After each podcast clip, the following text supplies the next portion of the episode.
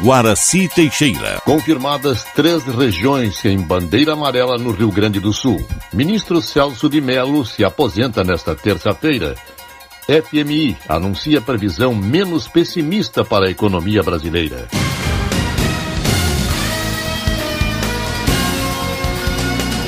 Estação da Notícia. STF nega recurso de concessão do mercado público de Porto Alegre. Repórter Gisele Figueiredo. O Supremo Tribunal Federal negou recurso para liberar a concessão do mercado público de Porto Alegre, um dos patrimônios culturais do povo gaúcho. A negativa foi dada pelo presidente do STF, Luiz Fux, à Procuradoria-Geral do município de Porto Alegre. A decisão confirma a posição já adotada pelo Tribunal de Contas do Rio Grande do Sul, que suspendeu a concessão.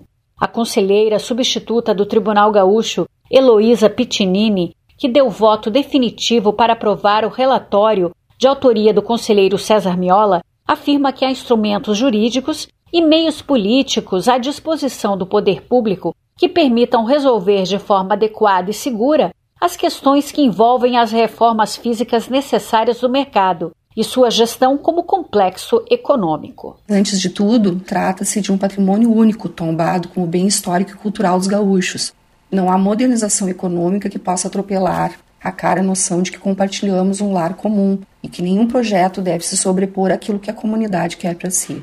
O Tribunal de Contas do Estado decidiu corretamente no caso da concessão de uso do mercado público. Nós seguiremos atuando na busca de uma solução para os problemas que envolvem e sempre tendo em conta que é nosso dever criar consenso e trabalhar em conjunto para o bem das futuras gerações. A Associação do Comércio do Mercado Público Central, que ingressou como parte no processo do TCRS, é contra a transferência da gestão ao setor privado. Do Tribunal de Contas do Rio Grande do Sul, Gisele Figueiredo. Das 99 escolas municipais de Porto Alegre, 82 não tiveram aula nesta terça-feira, antecipando o feriado do Dia do Professor, que será nesta quinta-feira, dia 15 de outubro. As oito escolas restantes tiveram atividades normais. As escolas de ensino infantil e fundamental voltaram a servir merenda escolar nesta terça-feira. No âmbito estadual, o governo solicitou o corte de luz da escola Rio Grande do Sul, ocupada por estudantes e parte da comunidade escolar desde setembro. Eles protestam contra a decisão de fechar o local. A polícia procura pela dentista Bárbara Padilha, de 32 anos, que desapareceu no último sábado em Santa Maria. A dentista foi vista pela última vez comprando água e chocolate em uma loja de conveniência. Bárbara saiu de casa após pegar um carro de aplicativo e não foi mais vista. O sigilo do celular de Bárbara foi quebrado, mas não apareceu nenhuma ligação feita antes do desaparecimento. A Polícia de Santa Maria divulgará um número de telefone para as pessoas que encontrarem a dentista entrarem em contato. Após três meses de rígido limite de restrições de isolamento social, as regiões do Rio Grande do Sul podem seguir suas atividades de forma mais branda. Segundo o novo mapa de distanciamento social divulgado nesta segunda-feira, Bagé, Pelotas e Palmeira das Missões estão em bandeira amarela, significando ter baixo risco de contaminação pela Covid-19. 18 municípios, incluindo Santa Maria, Caxias do Sul, Lajeado, Novo Hamburgo, Erechim e Porto Alegre, estão com bandeira laranja, com risco médio de contaminação. A primeira vez que o estado apresentou um baixo índice de contaminação foi no dia 30 de junho, no oitavo mapa de distanciamento social controlado. Covid-19. Mais 8.400 casos e 201 mortes são registradas no Brasil.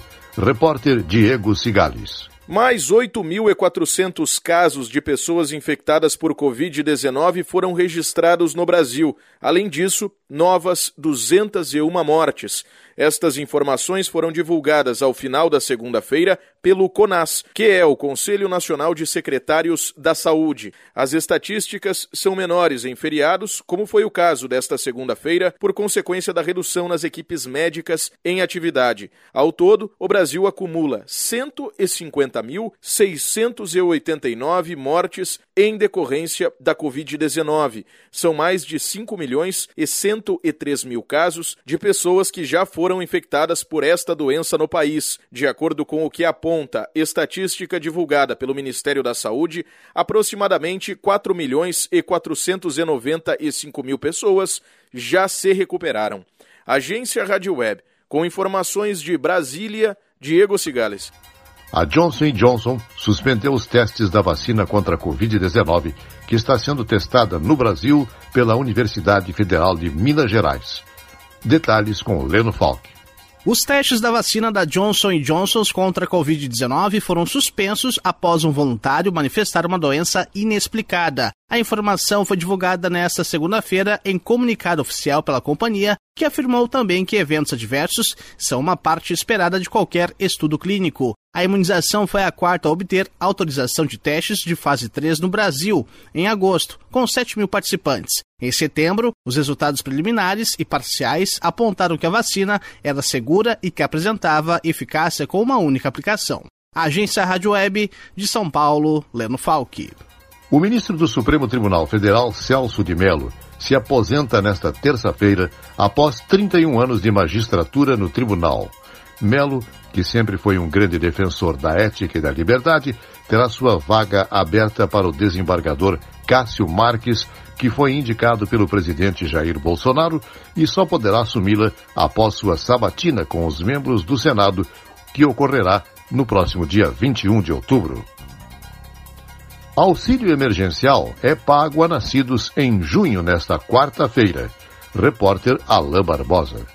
O auxílio emergencial será creditado nesta quarta-feira para os beneficiários que fazem aniversário no mês de junho. São 3 milhões e 600 mil pessoas recebendo o benefício na poupança social digital. Desse total, 1 milhão e 300 mil pessoas são referentes a parcelas do auxílio. Os outros 2 milhões e 300 mil brasileiros serão contemplados com a primeira parcela da extensão do benefício, que será paga em até quatro parcelas de 300 reais ou de 600 reais no caso de mães chefes de família. Para o ministro da Cidadania, Onyx Lorenzoni, a tecnologia foi um facilitador para o acesso das pessoas ao auxílio emergencial. É, a escolha né, da, do aplicativo de celular foi um acerto o Brasil foi o único país do mundo que fez isso e por isso que despertou, inclusive, a curiosidade do Banco Mundial e outros organismos é, para tentar entender como, com tanta rapidez e tanta eficiência, o Brasil conseguiu atender tantas pessoas. Os saques em dinheiro só estarão disponíveis em 24 de novembro, mas a partir desta quarta-feira, os beneficiários nascidos em junho podem movimentar o dinheiro pelo aplicativo Caixa Tem para pagamento de boletos, compras na internet e pelas maquininhas em mais de um milhão de estabelecimentos comerciais. De Brasília, Alain Barbosa. Brasileiros nascidos em outubro recebem um abono salarial nesta quarta-feira. Tem direito ao benefício trabalhadores cadastrados no PIS há no mínimo cinco anos, que em 2019 tenham sido registrados em carteira por pelo menos 30 dias e recebido em média até dois salários mínimos por mês. O valor do abono varia de 88 reais até um salário mínimo de 1.045 reais, com base na quantidade de meses trabalhados. O dinheiro ficará disponível para saque até 30 de junho do ano que vem. Para receber, o trabalhador deve ir a uma agência da Caixa. O calendário completo está disponível no site do Ministério da Economia. A Polícia Federal incluiu o bandido André do Rap na lista dos procurados pela Interpol. O bandido está foragido após ser solto através de uma liminar expedida pelo ministro do STF, Marco Aurélio Melo, na última sexta-feira e cancelada no sábado pelo também ministro do STF, Luiz Fux. André do Rap foi condenado a 25 anos de cadeia por tráfico de drogas e é um dos líderes da organização criminosa PCC, o primeiro comando da capital, sendo considerado um dos bandidos mais perigosos do Brasil. Nos Estados Unidos, o presidente Donald Trump participou nesta segunda-feira de um comício eleitoral em Orlando, na Flórida.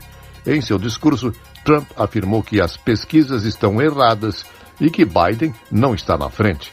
O presidente disse estar confiante na vitória e cumprimentou todos os seus apoiadores após o discurso. Já Joe Biden participou dos comícios em outros estados-chave da campanha. O debate eleitoral do dia 15 de outubro permanece adiado nos Estados Unidos. FMI anuncia previsão menos pessimista para a economia brasileira. Direto da Rádio França Internacional, Silvano Mendes. O Fundo Monetário Internacional divulgou suas previsões para a economia mundial. Segundo o FMI, a recessão causada pela pandemia de Covid-19 será menos severa do que o esperado em 2020. O FMI espera que a contração do PIB mundial seja de 4,4% este ano, um índice menor que os 5,2% de queda que haviam sido anunciados nas estimativas anteriores. A China é um dos países com melhores perspectivas. O FMI praticamente dobrou a previsão para o crescimento chinês, que deve alcançar 1,9% este ano. O Fundo Monetário Internacional também prevê que a economia brasileira sofrerá uma retração de 5,8% em 2020. Apesar de elevado, esse índice é 3,3 pontos percentuais abaixo dos números anunciados em junho.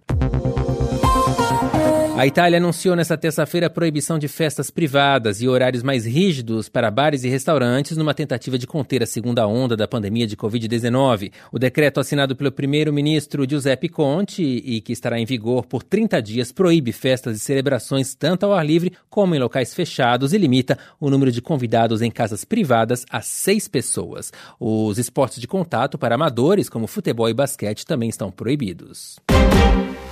O jogador português Cristiano Ronaldo foi testado positivo para a Covid-19. A informação foi confirmada pela Federação Portuguesa de Futebol. Cristiano Ronaldo deveria jogar contra a Suécia na noite dessa quarta-feira em Lisboa, como parte da Liga das Nações. Enquanto isso, sete jogos estão programados nesta terça-feira pela quarta rodada da Liga das Nações. Lembrando que a UEFA liberou a entrada dos torcedores, mas limitou a 30% a capacidade nos estádios.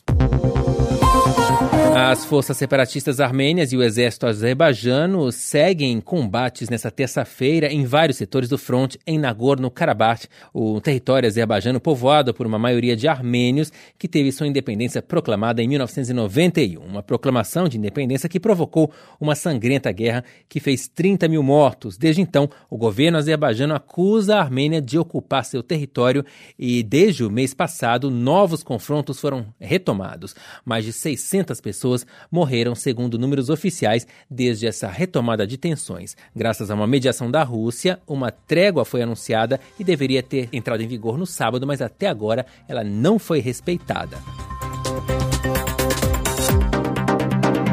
Rádio França Internacional em parceria com a agência Rádio Web.